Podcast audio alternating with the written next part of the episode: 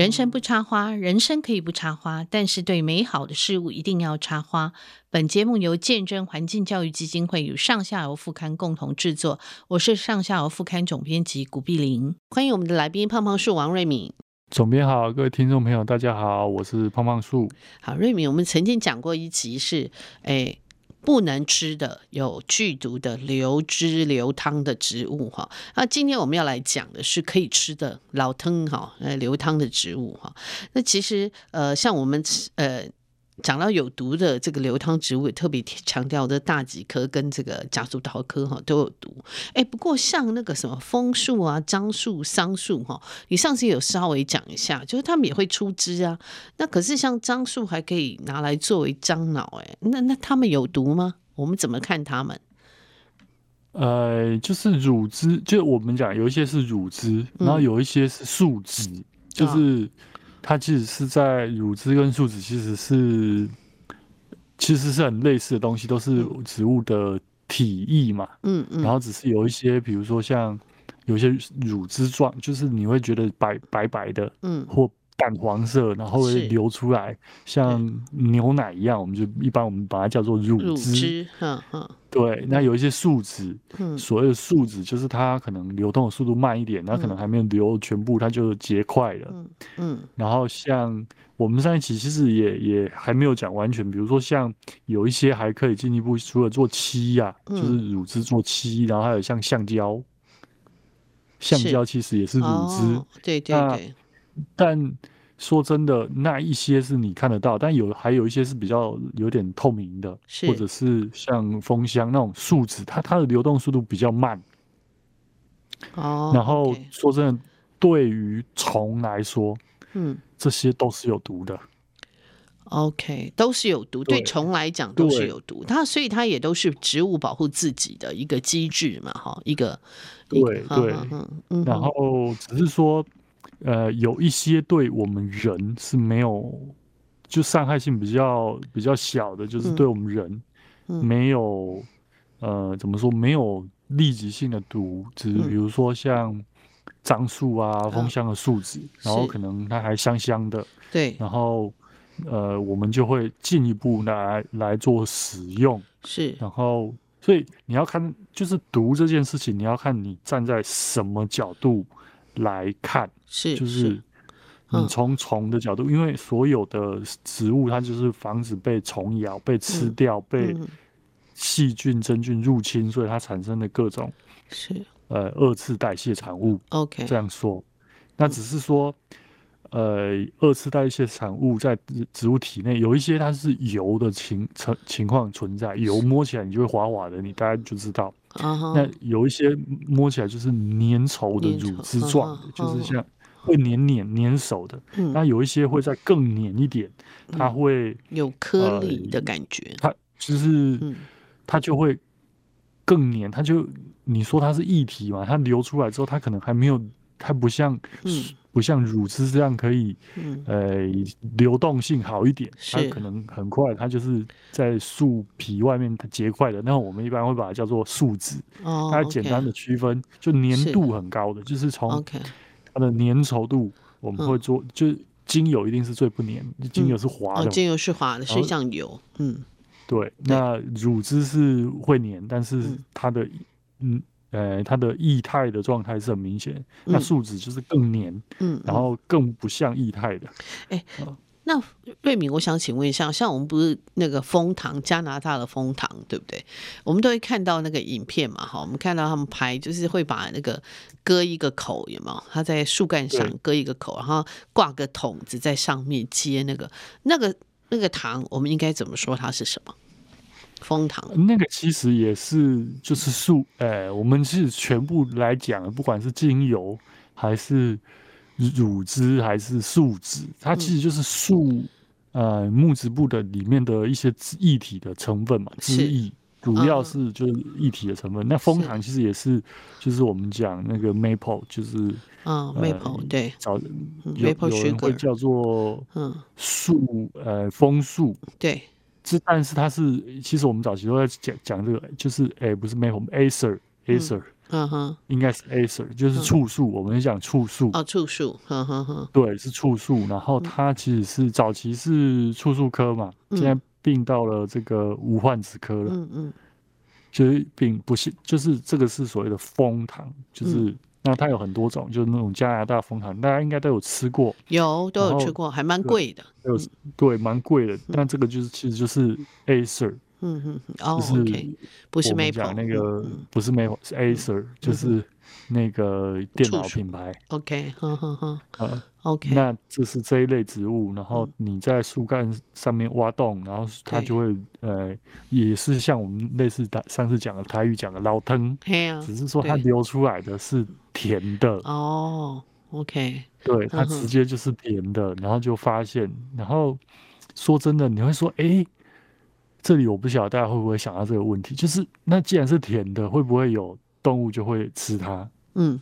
蚂蚁会，其实也是会啊，蚂蚁啊，或者是熊啊，是也是会会去，就是会食用它。但是因为说真的，它长在比较，就是当你这个这个液体比较黏的时候，其实对于它呃防寒抗，就是你会发现你在加拿大，它它其实对于呃它是减少水分的蒸发，嗯就是它不是一般的水的状态的，嗯嗯，然后它。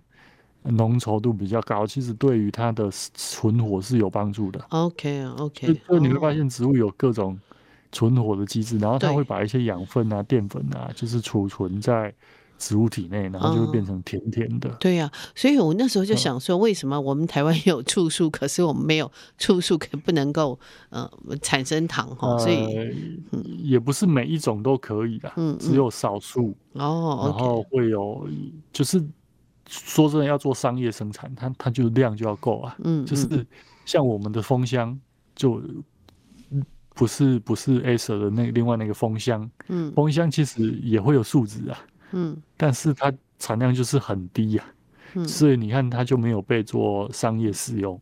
嗯嗯嗯嗯，原来是这个样子。有时有时候是考虑就产量的问题，就是你你挖了之后，你的你花的。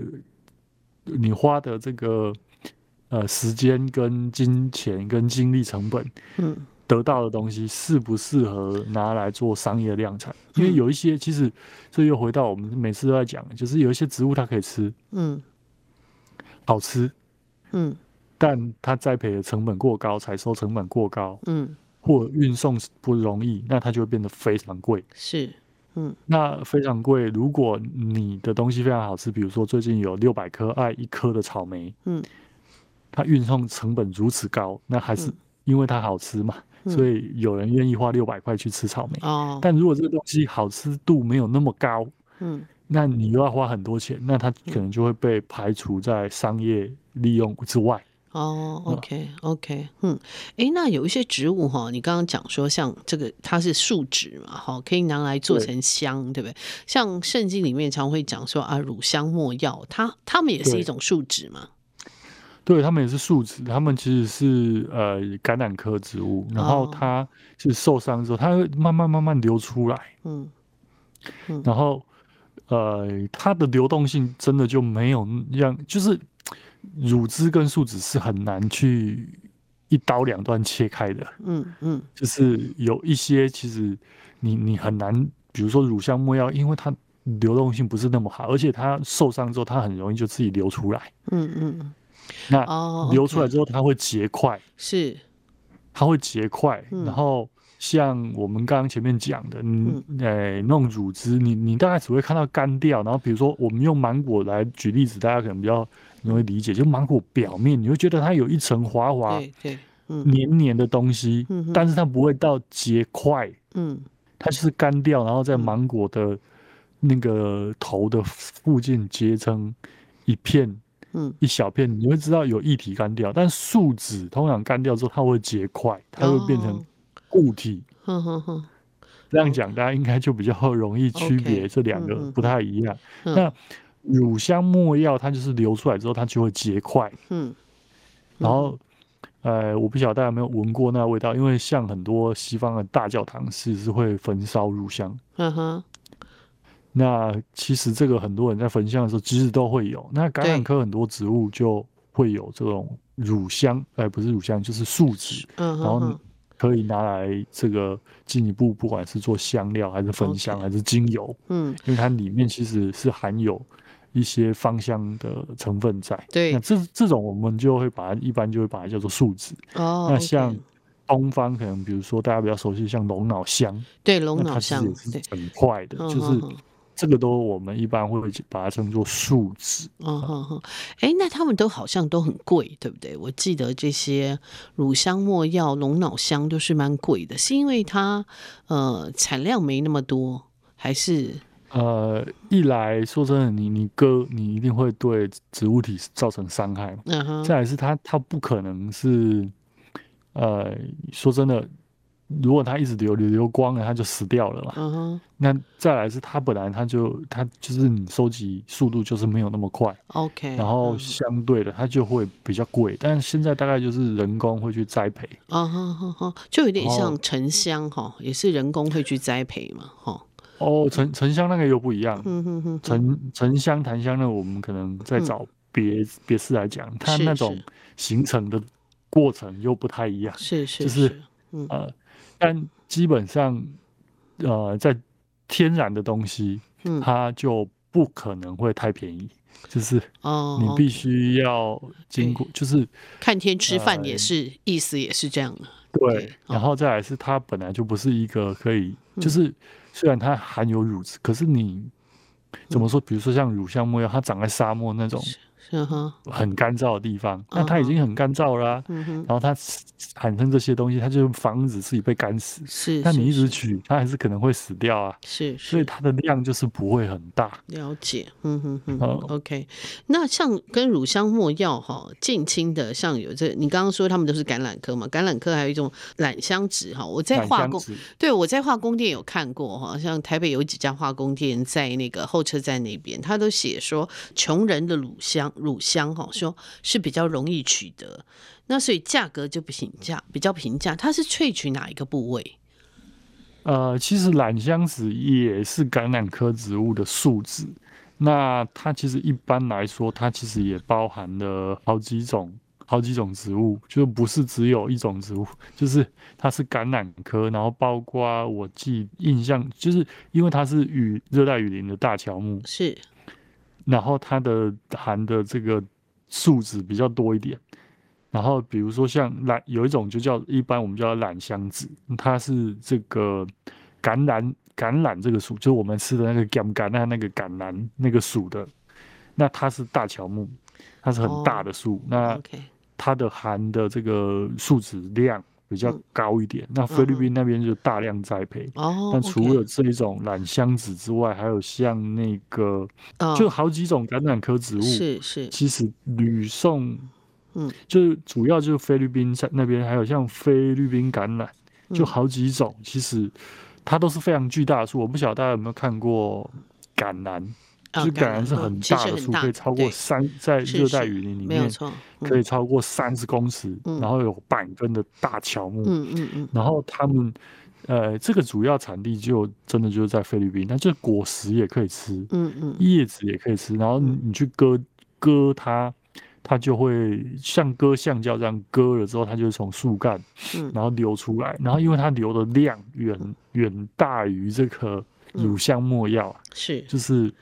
呃，基本上他们大概又长得很快嘛，种几年之后就是可以割，嗯，然后也是白色的，嗯哼哼，白色的，然后整个就是让他们就会让它一直一直流出来，然后整块整块整块就把它采下来，是，然后呃，甚至因为菲律宾吕宋岛很多。当地的农民就是靠这个生活的，就是所以他们那边已经变成一个大量栽培的产业。因为它本来就是他们那边热带雨林的树，是那反而因为采为为了采收榄香子，那这些树就被保护下来了。嗯嗯嗯嗯。所以当然你去采它，你一定会对它有伤害，但是他他们为了确保这个树可以源源不绝的提供榄香子，嗯，所以他会一直去种它嘛。嗯。哎，那他，嗯，是他一直种，然后就变成说，他会不会有？他不就完全不需要轮作嘛？他就是整片这样子种。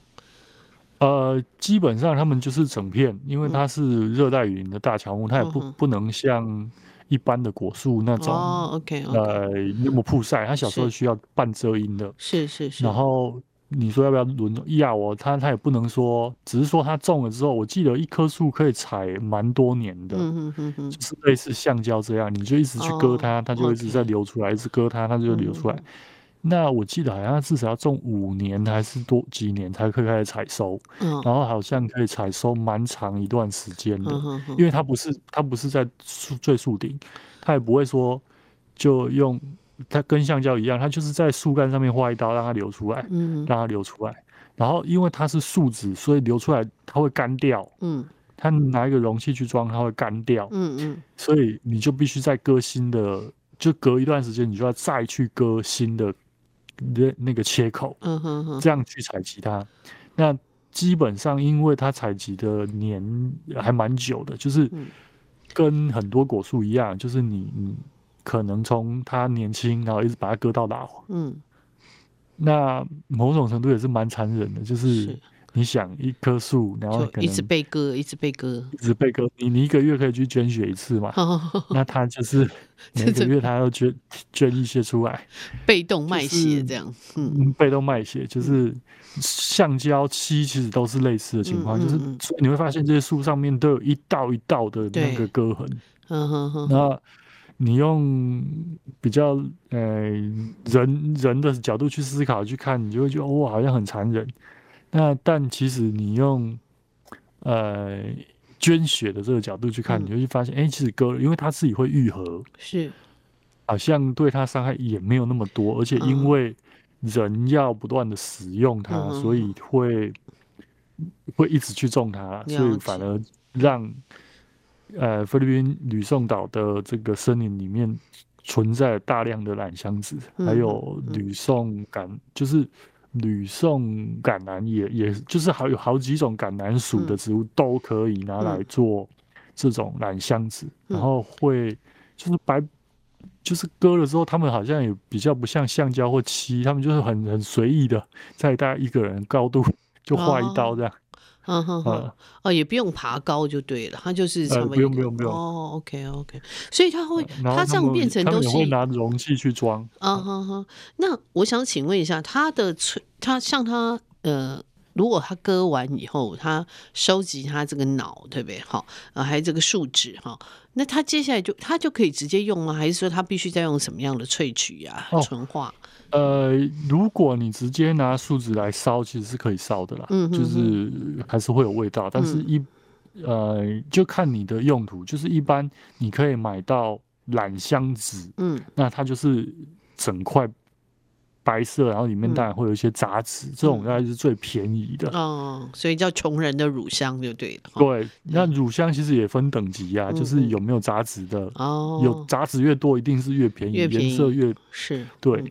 嗯然后，如果你有经过纯化去杂质各方面，它就会越来越贵，就是、uh. 就是这样。那甚至你要如果要进一步把它萃取成精油，你用溶剂再去溶，嗯，呃，溶解它，分解，稍微再去，你要再去蒸馏一次，然后把一些脏东西，uh. 因为说真的，你你在野外在热带雨林里面，你留下来，你一定会卡一些东西嘛，uh. 或者像乳香没药，你在沙漠风一吹过来，里面一定会卡沙石，是。嗯哼，进去就在它流出来的过程中，对，一定会有杂质嘛。嗯，对。那人是会做纯化的动作，对对对，嗯，就是人很擅长。让对人很擅长，你你把它加热之后，它它又会再度嗯。变得比较像液体，你就可以做一些纯化的动作。嗯嗯嗯，呃，那或者是去挑，嗯，去挑。那说真的，在这些热带国家，因为他们相对，他们就是靠天吃饭，嗯，那这个就是上天送给他们的礼物，是是，嗯嗯嗯，所以，嗯，呃，相对的，他们就有比较多的人力去做这样这些东西啦。了解，嗯，哎，那我想再请教一下哈，像那个还有像，因为我们刚刚讲的这个榄香脂，还有像有一些什么秘鲁啊、古巴，他们也有香脂嘛，哈，那跟榄香脂是亲是类似的吗？类近的吗？呃，其实是不一样。呃，像秘鲁香子、古巴香子，那那又不一样。嗯哼，那个是豆科植物。哦，就是秘鲁香子跟古巴香子是豆科植物。嗯哼哼。然后豆就是，但是它也是树脂，然后它也是流出来之后会结块。嗯哼。然后也是采收方式也是。类似啊，然后比如说像古巴香子，嗯，它含有的树脂量蛮高的。然后像我是、嗯、我们台湾也引进好几种，然后像其中一种蓝氏古巴香子，之前还有人因为它含的这个树脂量很高，而且它是比其实比较液态一点点，就是曾经有人就会想要把它提炼做生殖能源哦，就。所以他曾经有一度有人就说啊，他柴油树啊，这个天然的柴油啊，但 后来发现根本，呃，就人类想的想得到，但不一定有那个科技真的把它做成甚至柴油。就是大部分就我知道，它就是类似榄香子这种采，只是说采下来之后，呃，有一些是会用液态保存，像古巴香子和。秘鲁箱子，它它其实大部分都它是比较接近液体一点。哦，OK 哦，它是不是像蓝？对对对，它是它是比较接近，就是他们把它采下来，然后去蒸馏，他们用它是其实是液体，所以去割之后，有有一些会直接拿容容器去装，有一些会用布去吸，吸完之后再把它蒸馏出来，就用液体的状态去去贩售。嗯嗯，那蓝箱子或者是。呃，就是这种橄榄科榄香子，或者刚刚我们讲乳香没药，它是它是比较是固体的方式在、嗯、在在流通。了解，哼哼哼。哎、欸，那前我们讲到这些东西哦，就是说前几年很流行桃胶嘛，哈，我记得那时候脸书常在卖桃胶，哦、然后有很多是假冒伪劣商品的哈，有一些还是什么，哎、欸。对岸的那些奇奇怪怪的，那桃胶是从桃树来嘛？每一棵桃树都会有桃胶吗？还是说它是在也是在特定状况，它是受伤还是怎么样的状况之下产生的？就人也是蛮有趣的，就是桃胶又有人叫做平民的燕窝，然后就是桃树上面 它会自己是蛮容易的。如果你有种过桃子、桃树、桃花也可以。嗯，你就会发现，其实它只要有点伤口，嗯，然后它就，呃，它就会自己流出来，嗯，呃，它就会自己流出来，然后只是说，呃，不，它其实也不是很多，啊、呃，但是蔷薇科它没有毒，然后就很多人就，呃，拿来吃啊，干嘛的，嗯，呃，就是，呃，因为它有点半透明的，对，然后而且它。它也不是只有桃树啊，就是那一属、哦、那一类的，还有像有一些樱花，其实都会流出那些都会嘛。对，你会发现它流出来有点，呃，就是有点像分泌物，嗯、就是它也是老藤，但是它就是会在树皮上面形成一种粘稠状的，嗯、然后一块一块的，然后像它里面因为它也有含一些什么多糖体，所以黏黏的。OK，那。再怎么样是植物嘛，所以、嗯、呃就会有这个一些维生素或者是一些化学分子在里面，嗯、然后就就把它拿来吃，哦、就把它拿来吃，就特别强调它养生作用了哦。对，对但很多中医还是会讲说，所有东西你都不能吃太多，啊哈哈哈，就会觉得说，嗯、呃，不要把它当用就。不要把它当燕窝吃。那像这一类东西，其实其实还是很，就是这种树，这这又是另外一种的东西啊。就是你看，就是蔷薇科有这个东西。然后像我之前也有介绍过另外一个东西，叫呃叫呃斑花平婆，就是雪燕。对，就是你看它它又跨跨更远，它又完全又不不一样的科哦。它以前是梧桐科。对，就平婆那属的，然后现在变成了这个这个锦葵科，它也会有类似，就是你去它这个一样是破坏它的树皮之后，它就会流出来，嗯，就会流出来。然后像其实有时候我在看他们要采这个，有时候我也觉得有点，可能我我可能我我比较感性一点，我觉得有点残忍。你在树上面打了一个洞，一个洞，一个洞，对。对啊，就为了取这个，嗯，对，因为它原本比如说像蔷薇科很容易被天牛咬了，嗯，然后受伤了，然后它就会自己流出来，自己流出来保护自己嘛。对，保护自己，它不会很多嘛。那对它是因为被咬了嘛？是，那那人就发现，诶，那既然它被咬了会这样，那我可不可以自己帮它打个洞？嗯哼哼，OK，为了采收嘛，嗯嗯，就打个洞。只是说，嗯，这个又不太一样，它它是有点半透明的，是然后是有点琥琥珀色，嗯或者说你就是用想象，就有点像琥珀那种样子，或有点淡金黄色的，嗯哼哼，然后。呃，或者有点像果冻那种软，它它还是会变硬的，就采收下来会变硬。嗯哼，就大家可以去去，这中药店应该很好买。嗯，桃胶，然后买桃胶买回来煮煮看。嗯哼哼哼，OK。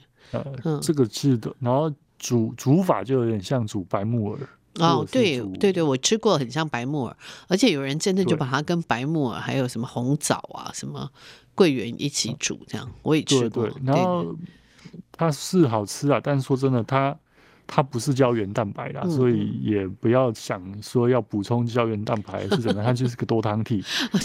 然后就，呃，我我们不是做广告啊，所以我们就只只强调植物学部分，它就是植物的分泌出来保护自我保护的部分。至于它有什么功效什么，我们都不讲。对对对，因为大家有兴趣可以。但它是中药材没有错，是是是，对。哎、嗯，那还有我听说过像什么呃关华豆胶、什么赤淮豆胶，这个又是这种是可以吃的吗？还是它又是有什么样的作用呢？哎，豆胶啊，豆胶我就嗯。嗯关华豆胶好像是是什么豆？瓜尔豆，对，瓜尔豆，瓜尔豆没错。哦，对，瓜尔豆。对，然后它又是另外一种完全不一样的东西。嗯哼哼。对，它其实应该也是，它也是多糖体啊，就是类似的，就是植物的多糖体，然后也是黏黏的。嗯。然后，呃，大部分它就是会拿来做食品添加剂，对，什么增稠剂这样子哈。对对对，然后它是。嗯，像四淮好像也有，就是豆科，它就比较像古巴香子或秘鲁香子，它是豆科植物，哦，OK，但是它好像就是把它磨成粉，对对，然后他有时候拿，它好像对，现在不是像不是像桃胶这样一粒一粒的，对对对，不是不是，像像你像我看到有的就是冰淇淋啊，什么和果子，什么呃泡面啊，什么有一些。呃，沙拉酱里面就好像都有用那个光滑豆胶，我就会有看到，对对，那个成分，就我就想说是一样，嗯，蛮好玩，就像这种什么胶什么胶啊，是就爱吃鬼反而比较容易注意到这些东西，就注意看一下，然后有这些东西，因为它是多糖体，包括这个桃胶也是，然后这个豆胶也是，然后还有像我们刚刚讲的雪燕呐，这些东西泡水之后它会膨大，是是。哦，然后它其实也会有，就是饱足感。哎，你讲到这个会膨大，像那个膨大还有点那个咯咯的感觉。哦，对对对对对对，它那个其实应该也是多糖体。哦，OK OK，嗯哼哼哼，就是就是多糖体，然后。它干燥之后就会你缩小，然后泡水吸水就会膨大。哦，OK，对他们就说这些东西好像都要经过那个膨大的那个过程，好像对，都都要吃之前都要做泡水。哦，OK OK，好，很有趣哈。我们今天讲的是诶诶老汤，但是可以吃的植物。哈，那大家嗯，豆胶好像因为豆胶。我们刚刚讲古巴香子跟秘鲁香子，它是树脂，但这个什么光光滑豆胶，还有什么赤淮豆胶，嗯，赤淮豆胶，它好像是豆子，是里面就是豆子，还就是好像是在果实含有胶，对对对，不是不是说大家都一定是来自树干是是的部分，有一些是来自其他，像我们刚刚讲膨大海，它是来自果实果实，嗯嗯，对，就是它们一样是。植物多糖体，但是它不是说大家都一定就来自那个，但也都是胶状的，但是它不是说全是来自树干啊，或那个，对，不是，对。OK，好，那我们这一集讲，跟大家可以听听看哈。那呃，你也可以到中药房啊，哦，有兴趣的话可以看一看这些这些东西，其实都蛮有趣的，增加我们一些知识，还有生活里面的乐趣。好，谢谢瑞敏，谢谢总编。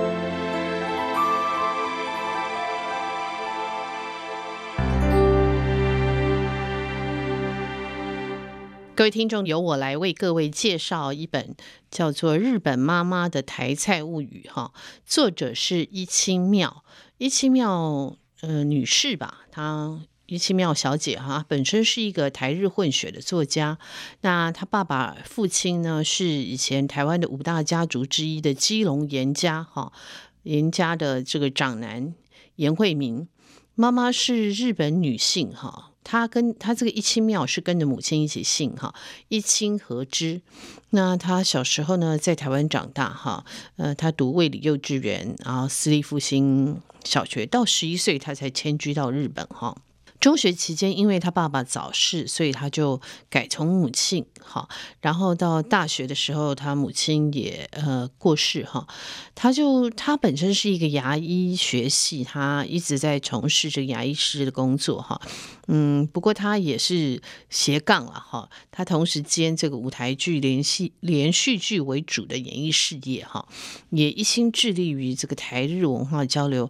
那他已经出版的曾经有一本叫《我的箱子》这本。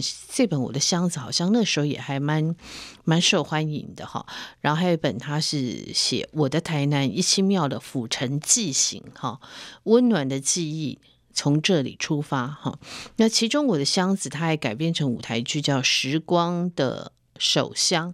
我的阿爸和卡桑哈，呃，好像还颇受到好评哈。那我们今天就要来介绍他这本书，他讲日本妈妈的台菜物语，你就知道这是一个呃跨文化的饮食文化哈。那呃，他的母亲呃，因为呃认识了他父亲，所以在这个饮食上面呢，呃，其实就有呃必须要兼顾两边哈。嗯，当然他爸爸呃因为认识母亲，所以对这个。日本的这个吃食也是有兴趣的哈，可是呢，呃，怎么样又要兼顾说，呃，这个先生，呃，你既然可以呃照顾他。到这个呃台湾的这个吃饮食的呃习惯，然后也再加上日本的东西哈，呃其实这个就是他妈妈一直在呃在这个多年来哈，呃作为这个嗯台湾人妻的一个一直在努力的一个方向哈。那所以在这本书里面呢，他有谈到一些东西哈，呃他他自己也在台湾百讯，他也一直在讲说嗯。他大概距离他这本台湾版序哈，呃，大概五年前，他下定决心要重新改建他将近四十年老家。这本书是去年年底出的啦哈，所以大概也差不多是五年多前，他在整理他老家的呃这个物品。啊，整理家里物品，就从他橱柜里面找出一个日式的箱子，打开一看，哇，里面放了很多信件跟笔记本，那一叠一叠信跟他母亲的日记，哈，信件包括了他父母婚前往来的信，还有他他寄给父亲或母亲的信，哈，那他就把一封一封拆开来看，他就这个时候他人已经在日本，他说，好像他被遗忘的这个。被他遗忘的这个台湾记忆，好像一道水柱哈，从本来堵住的水龙头喷射流泻出来哈。那信中的一字一句，好像是父亲的谆谆教诲哈，也包括他跟父亲一起前往的场所，以及他所就读的学校，在台湾吃过很多美食，还有嗯各种台湾有关台湾的记忆哈。所以啊，他就说他。嗯，他就很后悔，他完全遗忘了自己跟台湾有这么深厚的关系的事情哈。那但是他就觉得说啊，单是后悔没有帮助，所以他就后来他就自己采行各种方式追寻他父亲生前的足迹哈。我刚刚一开始有讲，他父亲是基隆严家的后代哈，他父亲是呃严惠民嘛哈，然后基隆严家的后代。如果大家对呃台湾五大家族有点了解，就知道哈。那他说。他采取各种方式去方法，他去追逐他父亲生前的足迹，然后开始造访父亲的朋友哈。那他说，父亲因为生前很喜欢日本哈，呃，可是日本在一九四五年八月战败哈，所以日本就不再是他父亲的国家。好，那他父亲也变成中华民国的国民，那他父亲也很苦恼，不知道该怎么办哈。所以他到底是呃，他是。变成一个好像日他喜欢的这个日本变成是一个战败国，然后他变成是另外一个嗯国家的国民哈。那他就说，后来他父亲常常跟这个呃朋友这样提到说。以前学校教我们的事都是骗人的哈，老师说过，哎，你们都是天皇陛下的孩子，是一起称颂天皇陛下万岁的同生共死的兄弟。可是等战争一结束，你就变成战败国日本的国民，而我则是战胜国中华民国的国民，再也不是天皇的孩子。我不是日本人，我再也不去学校哈。从此以后，他父亲真的不再去学校。呃，所以日本战败之后两年，他父亲就回到台湾。嗯，那他觉得他父亲是。呃，作为以作为日本人出生，也被教育成日本人，但有一天这个观念全部被颠覆哈，因为冲击过大，导致他父亲的眉毛整个完全脱落，而且父亲突然从日本人变成台湾人，从此不再是日本。为这件事情，他也呃很不知道该如何是好哈。他虽然是大家族的继承人，可是跟一般出生于一般人家的呃日本。日真的日益哈，日益日籍的母亲结婚哈，那也许这就是他父亲没办法完全割舍自己内心深处作为日本人的一部分哈。那他在这个这本书，他第一，他第我的箱子，他主角是他父亲啊，这日本妈妈的台菜物语哈，就是以他母亲为主哈。他说，因为母亲，因为我们也知道这个日本女性哈，尤其是过去的他们。通常都是隐身在男性的后面，哈，他就说母亲没能在人生的舞台华丽出演，然而他比任何人都了解，哈，挚爱严惠明这个身为台湾人的丈夫，并且在距今约四十年前从日本来到台湾。那他母亲给他的印象永远是笑容满面，哈，个性开朗。可是后来他在这个搬家的很多的日记跟信件，才了解说，父亲呃母亲心里面其实有难言之隐，外人无法理解的痛楚，哈。他透过母亲经常为他家人做的台湾料理来描写这样的母亲，哈。呃，他说，因为他在。嗯，几年前为了拯救房子，找到那口皮那口箱子之前，他做梦都没想到自己会连续写两本跟台湾有关的书哈啊！因为写这两本书，他第一次学会面对他的父亲跟他母亲，然后开始思考日本跟台湾还有自己的身份问题哈。那在战前，他说因为生同时身为台湾人和日本人，也是不会互相矛盾嘛哈，所以他父亲觉得这个身份是并存的。可是日本战败之后，他父亲。被迫接受自己不是日本人的事实啊，在生活也在否定之前学到身为日本人的尝试哈，所以他父亲的思考呃跟语言都是日本式的哈，日本人式的哈，所以他里面就有很多矛盾啊跟鸿沟哈。那他说，因为他。他自己不否定他内心深处的台湾身份，哈。他说，其实，在食物方面，台湾料理比日本料理更合他的口味，哈。他有时候他也会用普通话或台语来说话，他觉得比用日语更能表达自己的。想法，大家如果对日语有点了了解，日本其实它是男性跟女女性的语言是不太一样，然后他们有很多的敬语哈，所以嗯，他们有他们自己语言上的很多的特色了哈。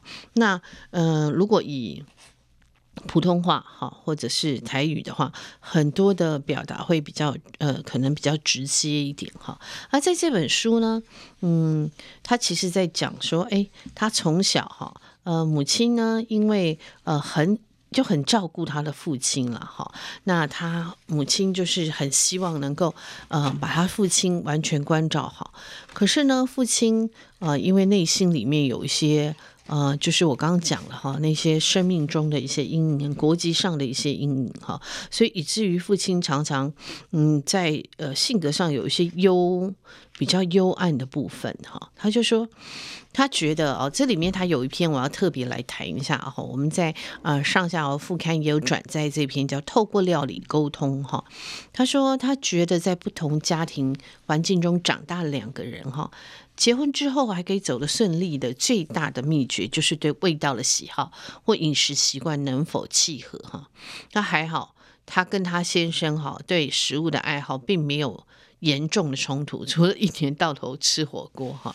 他为什么老吃火锅？他说夏天也吃火锅，两个人吃火锅啊。虽然他说他先生一直抱怨，但是对他来讲哈，对一清庙来讲，就是只能在冬天吃火锅的观念是不存在的。他说，因为他父亲跟母亲还健在的时候，他们家餐桌最常出现的料理用具就是卡式瓦斯炉跟锅子。不管春夏秋冬，一年四季，家里每星期至少都会吃一次火锅，嘿，这很有趣啊。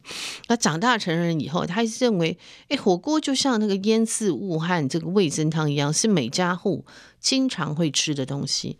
那他的母亲料理火锅呢，种类非常的丰富，有杂菜锅，有涮涮锅，有泥鳅火锅、河豚青菜豆腐锅、清炖砂锅鸡。还有牡蛎锅、豆鸡锅，它多到你完全不觉得是在吃什么白菜或是茼蒿之类的菜，一放进锅里就急速缩小，一眨眼就被吃光。他说吃完全部的食材以后，在汤汁里面他加入那个冷面。冷冷米饭哈，那米饭就会变成亮茶色，哎，膨胀起来，然后再打个蛋汁进去哈，盖上锅子焖煮一下，一打开就是他最喜欢的菜粥。很多人吃火锅会这样吃哈，嗯、呃，我知道像日本人吃火锅都最后会呃把米饭放进去，然后真的变成就是一碗呃呃诸味俱足的菜锅哈。那他说他爸爸呢总是一边喝他最喜欢的酒，一边把火锅料哈。一点一滴，一点一点，然后盛在他的碗里，当做下酒菜来吃。哎，这很有趣哦。那一般日本人，他们其实很多下酒菜可能会吃串烧啊，可能会吃各种天妇罗啊，哈啊，这各种腌制物。可他父亲是把火锅料哈拿来当做下酒菜。哎，这个是真的还蛮特别哈。他说，他父亲在跟母亲结婚之前就很喜欢吃火锅哈，他把绞肉中间呢加入。呃，切碎的大蒜跟蛋，哈，搅拌，然后这个捏成这个适度大小，放进锅里，啊、再把这个切断的洋葱跟高丽菜放进去一起熬煮，这就所谓的肉丸锅，哈。那，嗯、呃，他放进一整只鸡和白菜，哦，葱就是鸡肉锅，哈。那这些种类的锅，都是他爸爸在二十几岁。在自己家里跟朋友大快朵颐的整个台式火锅哈，那他说，呃，他可能他想母亲跟父亲一起生活。后也渐渐爱上火锅，那爱好火锅的他的父亲哈，呃，在所有火锅中间最爱的应该是最简单的火锅料理，叫汤豆腐锅哈。呃，汤豆腐锅如果你用是那个嫩豆腐哈，嗯，煮到后来很嫩，然后那个饱含了各种汁液哈，其实也是真的，呃，看起来是塑料，可是其实我觉得它的那个呃，把各诸味哈。都保吸在这个豆腐里面，其实是不会逊于这个荤菜哈，荤呃这个肉食的锅哈。他说，嗯，煮火锅的时候，母亲对食材的坚持多于平常的料理。一般大家都说，哎，会做火锅的大概就是不会做菜的人。好，你就是把东西都丢进去，但是显然不是哦。他的母亲对食材的讲究，对火锅的食材的讲究不。不比这个平常的其他料理少哦。他说，因为料理呢，它不费什么功夫，所以它材料的新鲜与否呢，就大大的左右着火锅的品质哈。一旦他母亲决定要吃火锅，他就会一鼓作气出门购买食材，尤其呢，对父亲最喜爱的这个汤豆腐，母亲呢也会有他的坚持哈。他说，台湾人一般是不吃汤豆腐，所以他的母亲会特别请。在日本的阿姨把这个汤豆腐锅寄到日台湾哈，连用的这个竹子制成的这豆腐勺哈，还有放汤汁的像这个酒壶般的这个陶瓷制品都要一起寄来哈。那汤汁呢，就是汤豆腐的关键。他说这是母他母亲的口头禅。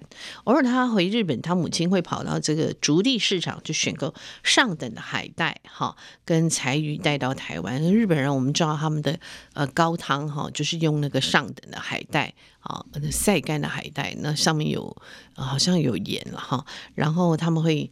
把它剪断，嗯，一段一段，然后浸水哈，然后跟柴鱼哈一起煮哈，跟柴鱼片一起煮。那汤之中呢，只有海带跟豆腐哈。所以它会飘着，时而飘出这个白肉鱼的这个汤豆腐，看起来就会很煞风景哈。哦，所以这个汤豆腐并不是很复杂的哈。但是他说火锅本来就是应该热热闹闹哈，那这样内容让人觉得很寒呛、很寒酸哈。但不过他现在仔细一想，他说正因为简单，所以味道才不会被掩盖住哈。而这是着实是他母亲为了父亲特别。特地严选材料，充满了他母亲的情爱的一道料理哈。他说：“嗯、呃，中华圈的家人经常会经常会聚餐，有时候呢节庆自是难免，连周末也常聚在一起，围着餐桌用餐，这是一种家人靠着用餐来凝聚情感。”建立强力羁绊的文化。他说，吃火锅的时候只需要先准备食材，母亲就可以从一开始跟大家一起吃。吃清炖砂锅鸡或者是涮涮锅的时候，一个锅子里面会有四双筷子搅在一起，争先恐后的抢食自己喜欢的东西。哈，对话内容也会绕着火锅转。哈，他说，从这一点看来，他说他们家呢是靠这个火锅来牢牢维系情感。他只要有火锅跟酒呢，他爸爸就会快乐，像神经一样。可是有时候呢，他爸会做出诶小孩也没办法理解的行为哈，他会躲在自己的房间，然后把这个从他的室内上锁，那把自己跟外界完全隔绝，既不跟家人一起用餐，一天二十四小时也不出房门一步。他时间短则数日，长则数月。而且这样的行为常常是没有预警的开始哦。他父亲的个性，呃，蛮特别的哈。他如果是现在，医生一定会诊断为忧郁症。可是当时他母亲并不知道如何处理哈，所以他母亲就憋在心里面，好像。呃，很受痛苦，因为好像被他爸爸呃关在新房外嘛，哈。那他母亲的姐姐就是他的阿姨哈，就很担心，写的信给他妈妈说，诶，很少接到你的来信，加上惠民先生又一个人蜗居在家，这阵子好担心你。你那边跟在日本不一样，没有地方可以让你喘口气，想必很辛苦辛苦吧。可是呢，即便是看似无辜的人，也有很多人是背负的个。各自的十字架，努力过每一天哈。既然是自己选择道路，与其躁进，不如保持盈保泰哈。他说但是事情闷在心里面会生气，会生病哈。至少可以找他姐姐商量哈。他说，尽管如此，他母亲还是带着他天生的好奇心和积极的性格，克服各种困难哈。那但是他父亲的过世，他们的婚姻生活在在十四年之内哈。呃，就宣告终止。他说，他的父亲在他在一七庙那念中学一年级的时候，被诊断出呃罹患这个肺癌末期，只剩下半年的生命哈。那家人呢，嗯、呃，几经。犹豫哈，不知道是否要告诉他。想知道真相的父亲跟选择隐瞒事实的母亲之间，就产生了一些争执哈。那从此以后，他父亲就完全不碰他母亲的料理，也不再跟他母亲讲任何一句话哈。因为父亲的。沉默保持了一年半之久，直到死前然后。那另外方面，他母亲就一劲的说话，好像对着墙壁说话。他父亲过世以后，他的母亲在日记里写：夜里一个人躲在棉被里面啊，感觉好孤寂哈。不禁潸然泪下哈。那即使他母亲的姐姐们向那阿姨恳求父亲说，他只是照他的想法去做，看在我们面子上原谅他吧。那父亲还是不发一言哈，就面露微笑而已哈。所以夫妻之间进行着这么一场痛苦的心理战。那这段时间，他母亲一边压抑自己无处可发泄的情绪，那一边再努力怎么做都得不到父亲。呃，青睐的菜单里面记录在日记，他就写说：采购这个熬煮的材料，碎牛肉、油豆腐、熬煮鱼肉，会愿意吃吗？今天做红烧鯛鱼，酱油卤里脊肉，清烫茼蒿萝卜丝。昨天情况很顺利，所以今天决定吃许久没吃的中华料理：红烧豆腐、炒猪腰花、粉丝。猪心猪心汤、中式九珍鲷鱼头，绿色蔬菜，做出美味料理哈。他说烫青菜、烫空心菜，呃，炖蝶鱼、清呃味噌汤哈。他说，哎，中式的炒青菜、炒韭菜、红烧萝卜、炒白菜，啊、萝卜鸡汤、油煎蝶鱼、酱油猪舌，哦，还有鸭儿芹哈，呃，煮款冬、酱油煮款冬叶、烧烤。味增油豆腐，嗯，他母亲没有失去的一个对话的对象嘛，哈，他父亲因为不愿意跟他母亲再沟通，他母亲是企图透过料理跟他父亲沟通，这个都是好酒他的父亲喜欢的料理，可是他父亲完全还是不碰，哈，就是非常的倔强，哈，还采取这个抗拒的态势。但是他说关于汤豆腐，他母亲在日记上也这样写着说，看着内容。感觉犹如胸口被刺了一刀般，哈，汤豆腐他碰也不碰，我满心满怀关心特做的料理，我好生气，心里头有深深的空虚感。但是他母亲还是没有放弃希望，哈，还是继续做各种料理。也许料理呢是维系诶他母亲跟他父亲之间互动的唯一方法。所以在一九八四年，他父亲最后一次住进医院的时候，哈，一九八四年距今，哇，正好四十年，哈，也就是他父亲在家里的呃最后一晚，母亲呢为他准备的餐点依然是汤豆腐。然后母亲在日记上这样写着说：“嗯，十一月十六日，今天晚上也许是他在家的最后一夜。然而父女却都吃不下饭，连话也都没办法说。”这让我有说不出的落寞感，也许这才是他的真面目。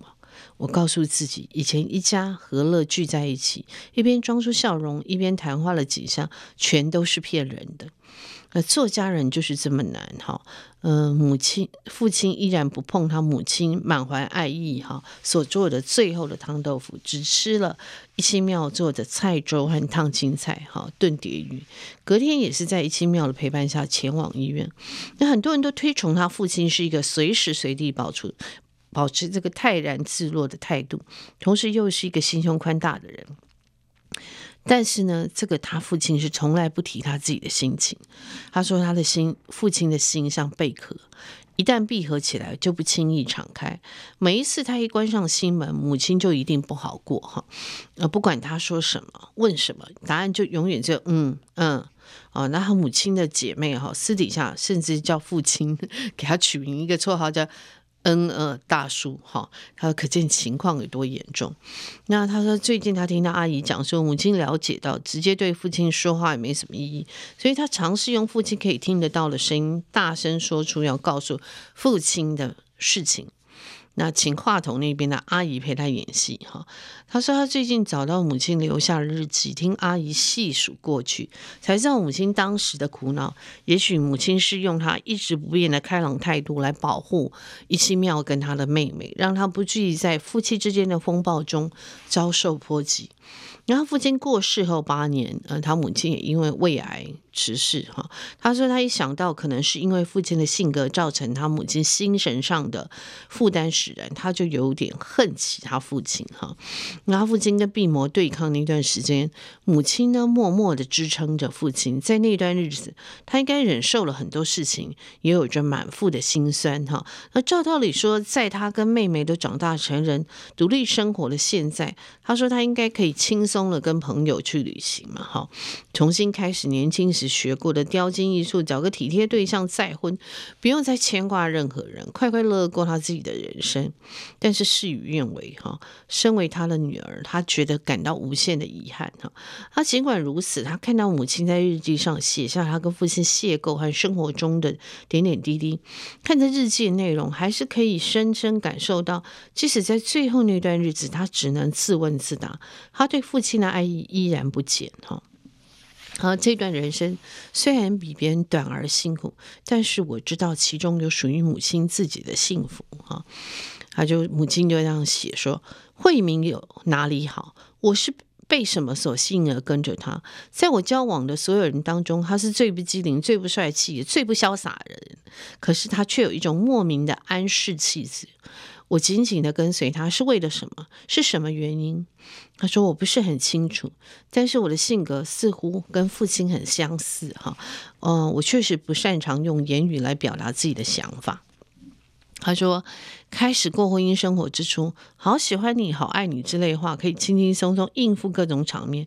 可随着时间的经过，他却出现跳脱这种常态的瞬间，回过来，回过神来，发现自己总是以沉默来面对一切，啊，心中不禁感到黯然。哈，他说，我的行动模式不就跟大家、跟家人苦恼不已的父亲一个样吗？